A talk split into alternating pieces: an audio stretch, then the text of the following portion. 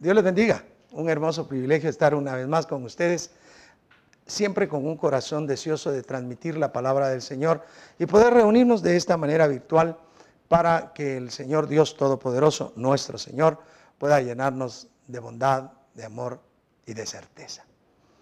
Bendigo a todos los que nos están viendo, tanto eh, directamente en este momento como los que nos verán después de manera diferida, quienes nos oirán por Spotify y también quienes nos están viendo por YouTube. Así que es un honroso privilegio que ustedes nos permitan ingresar a sus hogares y poder hablar la palabra del Señor. Eh, en la reunión anterior estuvimos utilizando una fábula del Antiguo Testamento muy, muy interesante en la que eh, Jotam le lanza, por así decirlo, una tremenda profecía a su medio hermano Abimelech. Profecía que se cumplió y en la que este, Jotam hizo ver el pensamiento, la filosofía que él tenía en su ser. Cada uno tiene algo en sí para honrar a Dios y a los hombres, para bendecir a Dios y a los hombres, para agradar a Dios y a los hombres. Y que muchas veces aquel que no tiene nada que dar de sí mismo, que es un símil que se está haciendo entre la zarza y eh, Abimelech, pues es el que es elegido para ser grande y nosotros no deberíamos dejar de hacer, de dar, de realizar la esencia de lo que somos por ir a un lugar donde se nos quiera simplemente vitorear, dar palmas y felicitarnos. Fuimos hechos por Dios y decíamos, hemos sido nosotros vindicados por el Señor, hemos sido validados por el Señor. Pero el asunto es que muchas veces nosotros mismos no nos validamos, nos sentimos inferiores a los demás. Y que, dicho sea de paso, muchas personas que tienen grandes cualidades, muchos talentos, pues de alguna manera se, enorgullecen, se vuelven arrogantes y humillan a las personas que tienen a su par. Y eso ha sido una historia a lo largo de la raza humana, en toda, en toda la existencia de la raza humana. Por eso, decía yo, vamos a hacer una prédica, esto nos va a llevar a una prédica la próxima oportunidad que nos reunamos, porque es cierto, debemos de tratar de pensar en la validación que nuestro Señor Dios Todopoderoso ha hecho en nosotros desde la misma creación. Desde el mismo momento en que la raza humana fue creada, Dios dotó a la humanidad de una validación especial. Ah, déjeme decirle esto.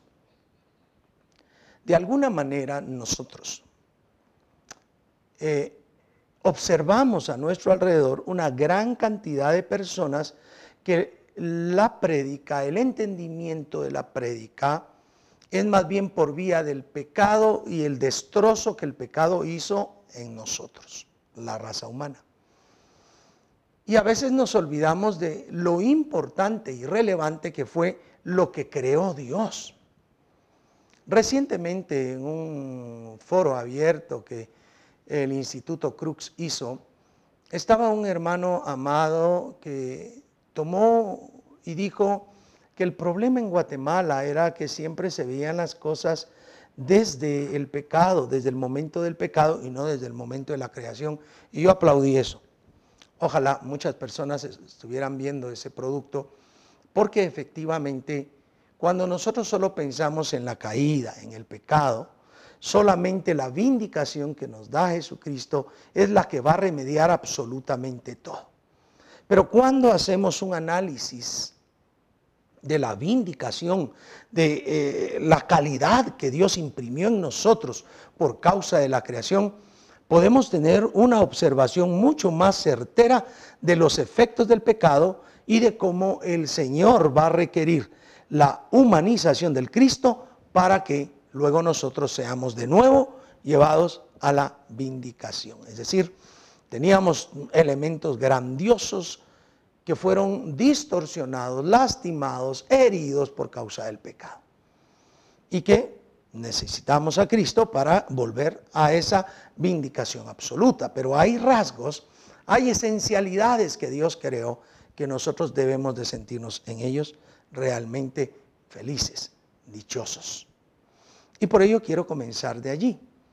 ¿Y qué más si, si no nos podemos ir hacia el libro de Génesis, el origen, y observar el versículo 26, que es donde el Señor Dios Todopoderoso, después de haber creado a los animales, después de haber creado todo, Él dice en el verso 26, entonces dijo Dios, hagamos al hombre a nuestra imagen, conforme a nuestra semejanza, y señoré en los peces del mar, en las aves de los cielos, en las bestias, en la tierra, en todo animal que se arrastra sobre la tierra. ¿eh?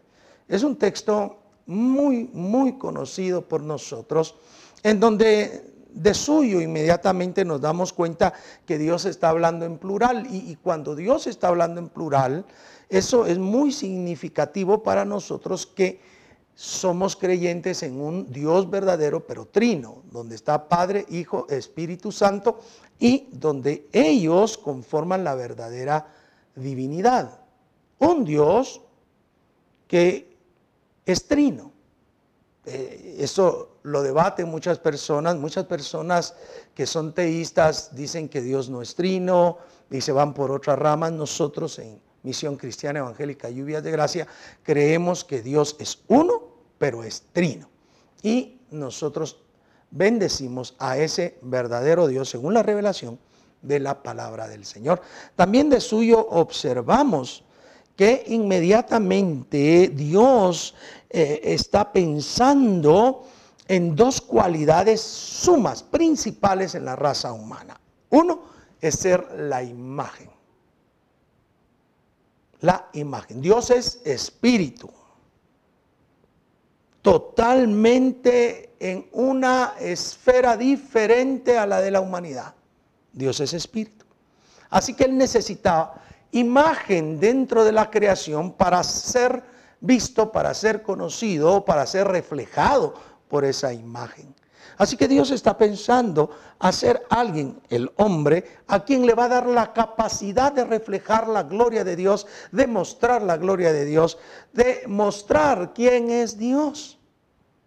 Entonces esa es una vindicación que nosotros tenemos los seres humanos.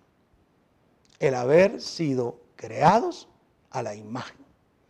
Claro está, esa imagen sería distorsionada por el pecado, pero todo hombre, toda mujer, por naturaleza, ontológicamente, dijeran los teólogos, tenemos la imagen de Dios. Cristo es la imagen visible del Dios invisible porque es la imagen perfecta.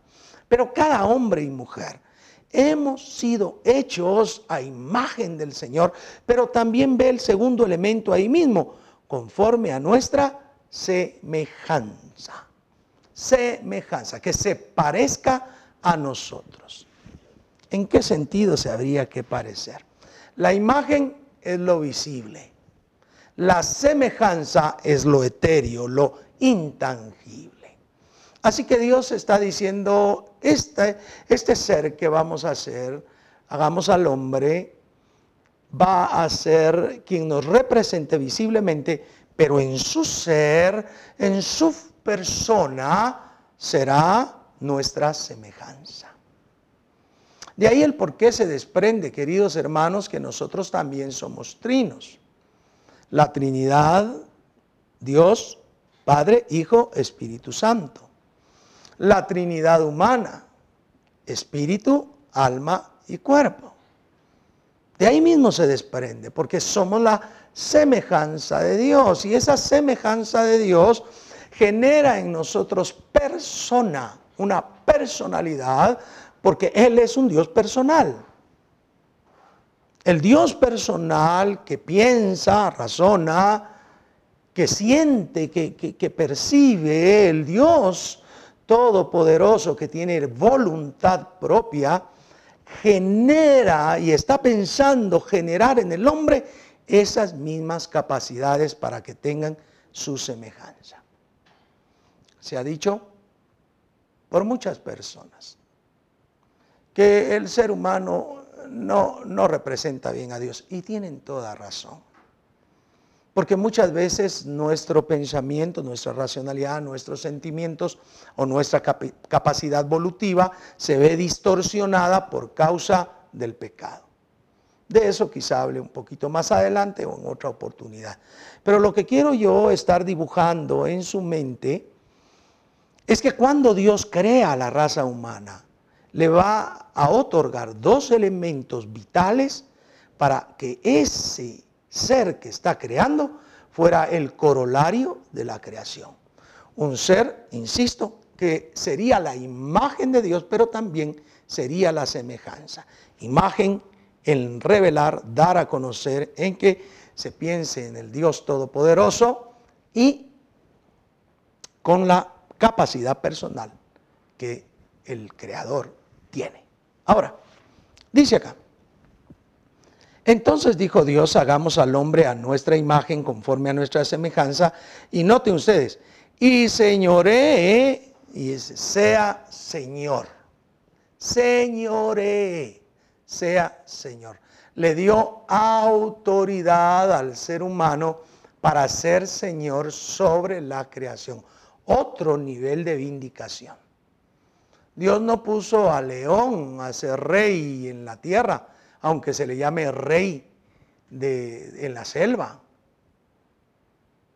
Dios eh, no hizo a un animal con capacidades especiales para ser rey, porque hizo al hombre diferente a todos los seres creados con capacidades diferentes para que ejerza el señorío de Dios en la tierra. En otras palabras, usted y yo debemos ejercer un señorío desde la creación en la tierra.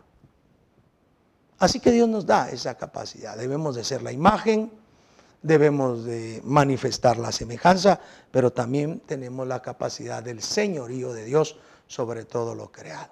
Por eso es que el texto sigue diciendo, y señoré en los peces del mar, en las aves de los cielos, en las bestias, en toda la tierra y todo animal que se arrastra sobre la tierra. Todo, la tierra, todo lo que hay, todo animal que se arrastra. Ahora, debe de ser cierto, mis queridos hermanos y hermanas, que esa dignidad que Dios nos dio al crearnos, de alguna manera después del pecado recibió abusos terribles por parte de algunos humanos. Es increíble ver a humanos siendo déspotas con los animales. Aquí mismo hay sociedades de protección de animales porque hay personas déspotas contra los animalitos. Lastiman los animalitos, han abusado. Ah, la diversión de la cacería, que fue muy famosa durante muchos años, fue minando y minando aquellos animales hechos en la creación para adornar la creación y para servir al hombre, sí, pero la caza se convirtió en un elemento destructor de la naturaleza. Y entonces el ser Señor, el enseñorearse sobre la creación, fue distorsionando y en nuestros tiempos ha distorsionado tanto que se han declarado una cantidad sin número de especies que han sido ya erradicadas de la tierra. Constantemente se ponen advertencias de peligros de extinción en algunas en algunas razas de animalitos, de plantas, porque el ser humano no entendió que ser Señor implicaba cuidado, implicaba eh, proteger, implicaba sustentar. Querido hermano, querida hermana, si algo debes entender de ser Señor de parte del Señor, del Dios poderoso, es que tú cuidas, tú proteges, tú sustentas. Si tú eres padre de familia, la labor primaria es que tú proteges, que tú cuidas, que tú sustentas a tu esposa, a tu familia la dama que contrajo matrimonio o se unió de hecho con alguien o de manera libre se unió, debe comprender que esa unidad no es para estar viendo si cómo les va, sino es para proteger, cuidar y sustentar. Pero somos dignificados por esa capacidad que Dios nos dio desde el interior. Cuando el padre es irresponsable, cuando no lleva el sustento cotidiano, cuando en lugar de dar amor da golpes, lo único que está mal entendiendo es la capacidad de señorear que Dios nos dio. Y no solo está malentendiéndola, sino está abusando de las demás personas, sea su esposa o sus hijos, y les está moralmente lastimando, violándoles moralmente. Por eso es importante regresar a la vindicación, porque Dios nos hizo a nosotros, a todos, con una capacidad para hacer algo y eso nos da razón de ser. El ser nosotros, lo que Dios permitió en nuestra vida, como lo señalamos en la sesión anterior, los talentos, esas capacidades que a lo largo de la vida se conformaron en nosotros y los dones espirituales que Dios nos da según Él quiere, son para nosotros formativos en lo que somos. Y es lo que debemos demostrar y manifestar. Por eso es que en Gálatas la Biblia nos exhorta a que demos fruto del Espíritu. Porque cuando somos verdaderamente lo que hemos de ser, entonces con la ayuda del Espíritu Santo que mora en nosotros por ser creyentes, entonces manifestamos amor, gozo, paz, paciencia, benignidad. Ustedes lo saben, eh, eh, eh, esa manifestación del fruto del Espíritu Santo. Pero es cuando somos, cuando entendemos que Dios nos vindicó dándonos la capacidad de ser su imagen, de manifestar su semejanza en nuestra forma real de ser en nuestra persona y cuando entendemos que nos puso a ser manifestadores del señorío de Dios en la tierra.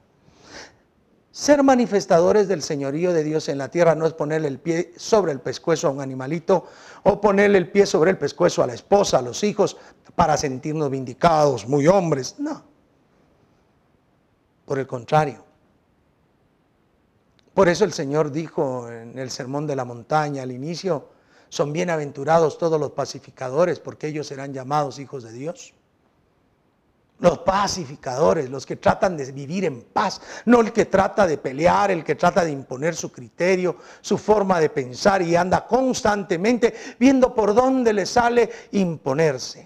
No, usted fue vindicado, fue vindicada por creación, por un hecho maravilloso de Dios que pensó en darle su imagen, que pensó en darle su semejanza, pero que también pensó en hacerlo Señor. Hacer, ejercer el señorío de Dios en la tierra. Y lo puso sobre todo. Y por ello es que nosotros debemos evitar abusar. Queridos hermanos, y, tal vez vale la pena mencionarlo, aunque no sea directamente de nuestro tema, pero miren, hay muchos cristianos, tristemente, tristemente, que andan tirando la basura en las carreteras, que llevan su bolsa de basura en el carro y en un cruce, ¡pum!, lo tiran. Y si tienen carro deberían por lo menos pagar la extracción de, de basura, de residuos de su casa. Nosotros a veces no nos damos cuenta que el señorío que Dios nos puso a ejercer es un ejercicio real, un ejercicio verdadero. Entonces, si estamos comprendiendo, cuando Dios piensa en la creación del hombre, piensa que ese hombre debe ser su representante, que debe ser su semejanza, pero también debe ejercer el señorío de Él en la tierra, en todos los animales que hay. El verso 27 dice, y creó Dios al hombre a su imagen, a imagen de Dios le, lo creó, varón y hembra los creó. Maravilloso versículo. ¿Por qué es maravilloso? Noten ustedes, ya en el verso 26 estaba pensando, en el verso 27 crea. Y dice, y creó Dios al hombre a su imagen, a imagen de Dios lo creó. Al hombre. Ahí arriba estaba pensando hacer al hombre. Hagamos al hombre. El término hombre acá es un término genérico, es general, está hablando de toda la raza humana. Hagamos al hombre. Y cuando dice en el 27, y creó Dios al hombre a su imagen, es también exactamente lo mismo. Es un nombre genérico. Hombre no sexo masculino, hombre raza humana. Y por eso es que agrega allí en el verso 27, varón y hembra los creó. Es decir, el hombre, la raza humana, tiene dos elementos, el varón y la hembra. Vean la vindicación que Dios está haciendo, queridos hermanos y queridas hermanas. Dios creó varón y hembra y no está en ese momento supeditando ni a la mujer o a la varona bajo el varón, ni al varón bajo la mujer. Hay, hay personas que hacen una lectura de la Biblia más o menos así. Ah, es que aquí está anunciando Dios que va a crear al hombre y a la mujer. Pero en el capítulo 2, Dios forma el hombre y pasado el tiempo, Dios forma a la mujer. Y tienen razón porque el capítulo 2, que es una ampliación del momento creativo del hombre, o sea, de Dios hacia el hombre o Dios haciendo al hombre, narra que hay un espacio entre el varón y la hembra. Pero ni en una narrativa ni en otra, Dios está poniendo a la mujer bajo autoridad en el sentido que el hombre también debe señorear sobre la mujer, ni en el sentido de que la mujer deba señorear sobre el hombre, sino que los presenta como a iguales. Acá en el verso 27 encontramos más bien una presentación del varón y de la hembra creados por Dios en igualdad. Pero son diferentes.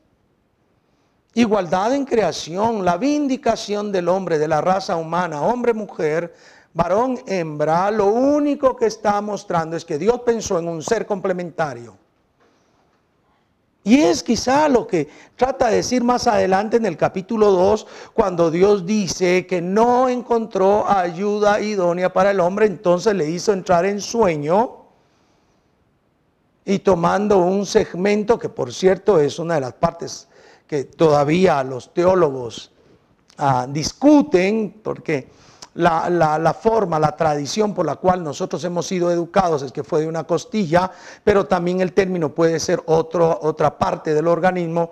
Pero independientemente, la idea es que Dios tomó de una parte del cuerpo, de los elementos del mismo varón, y con ello formó a la mujer. Así que son exactamente iguales, los elementos con que se crearon eh, son exactamente iguales. Eh, el ADN, pues, la esencia es exactamente igual. No, no tomó otros elementos Dios para hacer la mujer, sino los hizo del mismo material. Así que Dios está vindicando al hombre y la mujer. Ambos merecen respeto, ambos merecen amor del uno para con el otro. Ambos deben señorear, ambos son la imagen, ambos son la semejanza de Dios, varón y hembra será distorsionado por el pecado y ya con el pecado entrarán otros elementos que a lo mejor veamos otro día, pero, pero en el momento creacional, en el momento creacional, Dios hace un ser complementario, varón y hembra, con las mismas características, los mismos elementos vindicativos y también con las mismas esencialidades, pero eran diferentes porque son complementarios. Sí, si queremos entender mejor esto, cuando, cuando Dios habla que la mujer será ayuda idónea, la idea de ayuda idónea es alguien que haga exactamente lo que el varón no puede hacer. La mujer es el perfecto complemento del hombre porque hace exactamente lo que el hombre no puede hacer. Por eso da risa cuando alguna mujer enojada con el marido le dice, ah, ya te quisiera ver con los dolores de parto, porque este hombre nunca los va a sentir. Nunca. La mujer, por más que deseara, no puede encontrar en el hombre, no puede encontrar en el hombre que, que él siente un dolor de parto. No, no hay, no hay razón. Ah, escuché hace algunos días a alguien que le dedicaba a su mami una, una canción por el Día de la Madre y decía, me van a disculpar los hombres, pero para que hayan hijos, los hombres necesitan mamá y mujer, y si no hay mujer, no hay hijos. Y tiene toda la razón. Pero lo estaba diciendo en un tono tanto así como los hombres solo sirven para eso. Y es parte de esa lucha que se ha gestado por el pecado, en, la que, en el que el hombre quiere dominar a la mujer, pero la mujer quiere liberarse para dominar al hombre y cuando está libre trata de dominarlo. Cuando la realidad simple es que Dios creó al hombre para engendrar a los hijos, a la mujer, para concebirlos, para que juntos determinaran la guía, la dirección, la educación de los hijos, la formación de estos, y que todo se hiciera bajo el amparo de Dios para que todos los hombres honráramos, adoráramos, glorificáramos a Dios. Somos complementarios en esto. Y como somos complementarios, el hombre es más racional y la mujer, la mujer es más emotiva, más emocional. A veces no valoramos la realidad de esa distinción. A las mujeres no les gusta que el marido piense mucho y a los maridos no nos gusta que la mujer solo sentimientos y lloro sea. Pero es porque no hemos entendido que Dios nos hizo complementarios y nos vindicó, nos dio la calidad a ambos. A ambos nos dio la calidad de ser su creación magna, de ser su imagen, de ser su semejanza y de ejercer el señorío sobre toda la creación, sin abusos. Entonces, por ello el verso 28 encierra todo a este ser humano, a este hombre, a este varón, a esta hembra, en bendición. Dios había estado bendiciendo todo lo que creaba. Si ustedes le dan un vistazo al capítulo 1 de Génesis, encontrará que cada día que terminaba Dios un, un segmento de la creación decía y bendijo Dios. Bueno, todo estaba bueno, era bueno en gran manera, lo decía también. Pero aquí viene en el verso 28 y dice, y los bendijo Dios y les dijo, note bien, a los dos, fructificad y multiplicaos. ¿A quiénes les dijo? A los dos. No es el hombre el que debe solamente yo quiero tener 20 hijos. No, la mujer tiene palabra porque se los dijo a los dos. Dios le dijo a ambos, fructifiquen y multiplíquense. Y como creacionalmente no había gente en la tierra, pues hombre, había que tener una cantidad de hijos las que se pudieran y no había problemas de manutención. Pero en la actualidad la hay, en la, eh, actualidad hay necesidad de determinar cuántos hijos debemos de tener, pero es un diálogo en la pareja. No es el hombre que yo quiero 20. O la mujer, ay, se me estropea el cuerpo yo no quiero ninguno. No, es un diálogo entre los dos y determinar si uno, si dos los que puedan mantener en sanidad, en, economía sana. Pero es un diálogo. Pero dice Dios que los bendijo, les dio la capacidad de multiplicarse, llenar la tierra, hizo juzgarla. De nuevo el elemento de señoreamiento sale acá. Y aquí hizo juzgar si ya es con autoridad. Tengan autoridad. Y luego repite, y señoreen. Otra vez. Ambos debemos ejercer el señorío de Dios en la tierra. Señoreen en los peces del mar, en las aves de los cielos, en todas las bestias que se mueven sobre la tierra. Así que Dios piensa hacer al hombre y dice, lo vamos a hacer. Nuestra imagen, nuestra semejanza, que señoree en todo. Crea al hombre, varón y hembra, y luego a estos dos que son uno, el hombre, los bendice para multiplicarse, para henchir la tierra. pero para sojuzgarla, para tener autoridad sobre ella y para ejercer el señorío de Dios, sobre todo. Usted debe sentirse vindicado, vindicada, mi amado hermano y mi amada, hermana, porque esa es la esencia de esa dignidad humana que nosotros tenemos. Ninguno de los dos fue hecho mayor ni menor. La próxima vez que nos reunamos, eh, veremos algunos elementos de continuación de esto, pero yo quiero que usted se sienta vindicado, vindicada, dignificado, dignificada por Dios, porque es creación de Dios. ¿Que el pecado nos distorsionó? Sí. ¿Que Cristo nos tuvo que levantar no? Sí. Eso lo trataremos más adelante. Pero por el momento, siéntase alegre.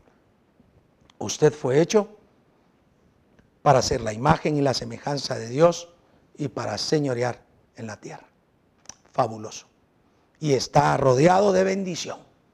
Apele esa bendición en su vida, en su familia, con su esposo, con su esposa, con sus hijos. Apelen a la bendición de Dios creacional.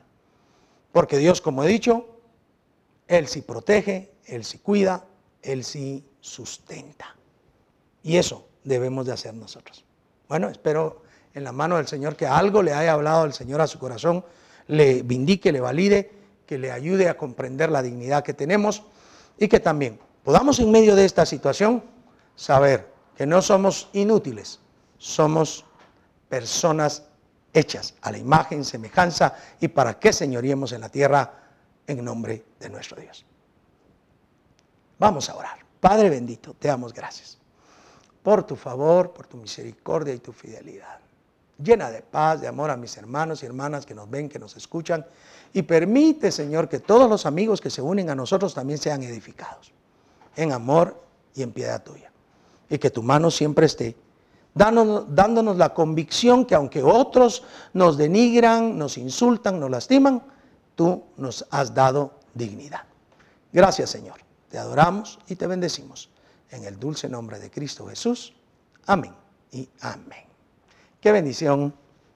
Qué bueno entonces. Les deseo paz en el Señor, amor y que pasen bien. Ahora que viene el poder estar encerrados otra vez, pues no sabemos que todo vaya encaminándose a bien es lo importante y nosotros con todo corazón seguimos orando por ustedes, por su familia, por su casa para que la mano de Dios esté con ustedes siempre. Dios les bendiga, Dios les guarde. Hasta la próxima.